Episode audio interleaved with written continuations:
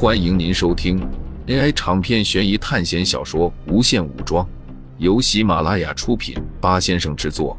点击订阅，第一时间收听精彩内容。苏哲很无奈，因为他觉得怎么也改变不了八号的思维，而且他八号还犯了一个很重大的逻辑错误。他说三号、四号、七号、九号是狼人。因为这几个人都是之前没有听他安排改投票给十二的人，这其中还有一个五号，但是因为五号是场上唯一的守护，后面的也没有其他守护出来，所以才被八号排除掉了。但是如果九号是狼人的话，那么十号又是什么东西？这九号可是十号刚发的金水啊！那么你把三号放进狼队里，又不信一零号的验人，那么他八号两个先知都不认。除非他自己是先知，不然就是八号犯的巨大逻辑错误。是喜悦冲昏了他的头脑，还是他故意而为之？苏哲现在不管了，他到底是糊涂也好，明白也好，都只能证明一件事：这警徽不能留在八号身上了。先知的事情放在一边，这警长陈底位归票，两轮都出现了问题，两轮都在针对他。这固执的程度已经超过一般人了。苏哲明白这样的想法，犹豫不决是大忌，那么干脆就锁定自己的想法，一直朝着这个方向走下去。但是苏哲的底牌是真猎人啊，八号看不到苏哲的身份，这股怨气大概是之前苏哲井上给他争警徽，然后归票也投不出去，最后苏哲还反向威胁了他八号。综合下来。这八号是一定要把苏哲投出去。之前苏哲说，如果被处决的话，一定会带走八号。但是看八号现在的样子，明显不相信苏哲能崩了他。警长归票七号，现在开始投票。手环传来了信息，苏哲看着一众号码，他不断的计算着可能性：一号、二号啊，十号肯定要投三号，三号、四号、九号要投二号。五号要投一号，六号还有八号要投我七号。苏哲在脑海里快速回忆了每个人的发言，其中四号的票是苏哲根据他的发言推测出来的。这样看来，这一轮还是出不掉我。啊。苏哲大概计算着票数，如果没有错的话，之后的投票结果大概就是这样了。但是现在有一个问题，得票最多的两人。分别是三号和二号，他们都是三票，那么苏哲这一票就很重要了。要撕警长是撕不下来了，这个八号根本就不在这一序列。八号吸引到的仇恨只有苏哲一人，到时候只有苏哲一票，根本处决不了他。不过苏哲却把精力放在了五号身上，他之前在三号、十号还没有说话之前，就决定投一号了。但是在三号和一零号发言之后呢？这五号要投谁？他的身份现在应该是全场最高的，没人拍他这守卫身份。让苏哲很头疼的是，这次狼人杀没有遗言，也就是说，只要决定了被处决的人，他们马上就会被杀死。一般的狼人杀，在投票结束后还能发表遗言，说说自己到底是什么身份。但是现在没有了。苏哲不相信五号算不出来票，此时的五号应该也和苏哲一样，分析出了大概的票数。当然，在他哪里，苏哲的票肯定是投给八号的，就像苏哲这里，他五号票投给的是一号一样。既然这样的话，只能这样投了。苏哲按下了其中一个数字的按钮，投票时间结束。没过多久。结果就显示在上面。二号三四五九，三号一二七十，七号六八一点五票，总共只有三个人得到了票。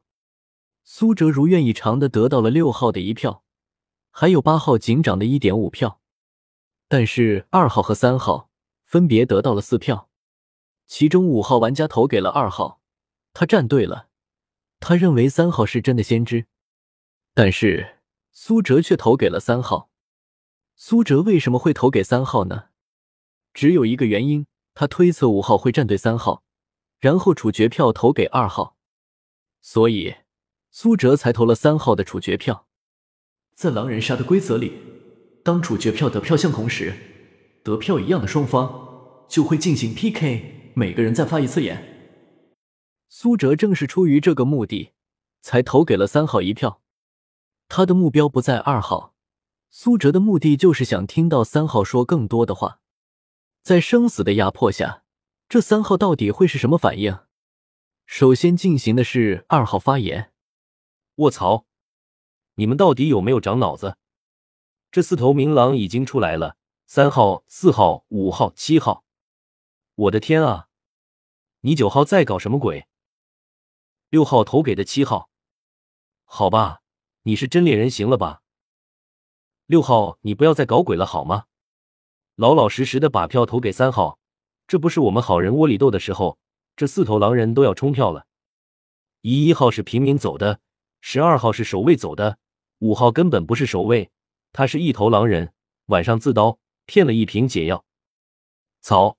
该死的女巫要用了，为什么不说出来？这样五号穿守卫的衣服，不是穿到死了吗？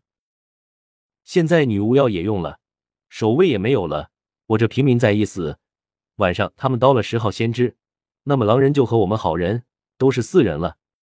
你八号还有警徽，可以四点五票对四票。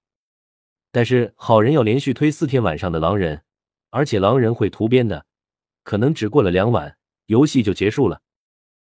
所以这轮一定要把三号给投出去。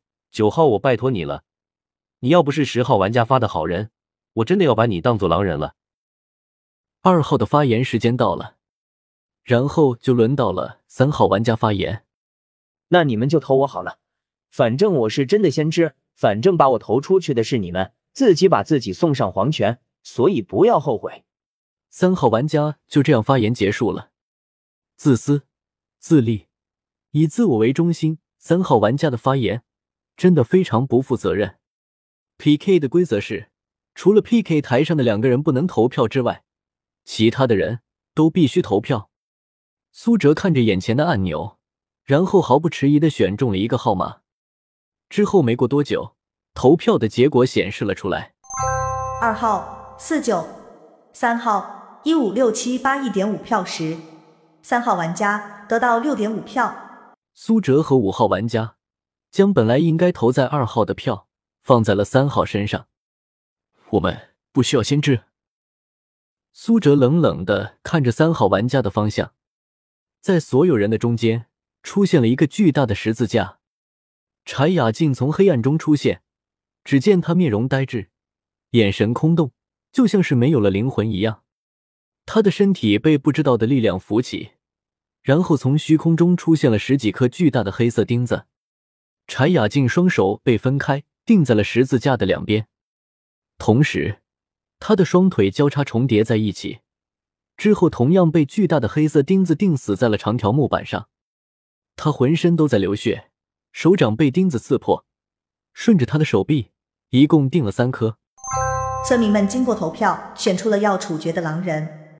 这时，在十字架下面出现了一堆柴火，火焰升起，柴雅静身上的衣服慢慢的被烧成飞灰，红色的鲜血也慢慢的变成焦炭一样的黑色固体，修长笔直的双腿慢慢的在烈火中变成一腿扭曲的焦炭，脆弱的肌肉组织在烈火中脱落断裂。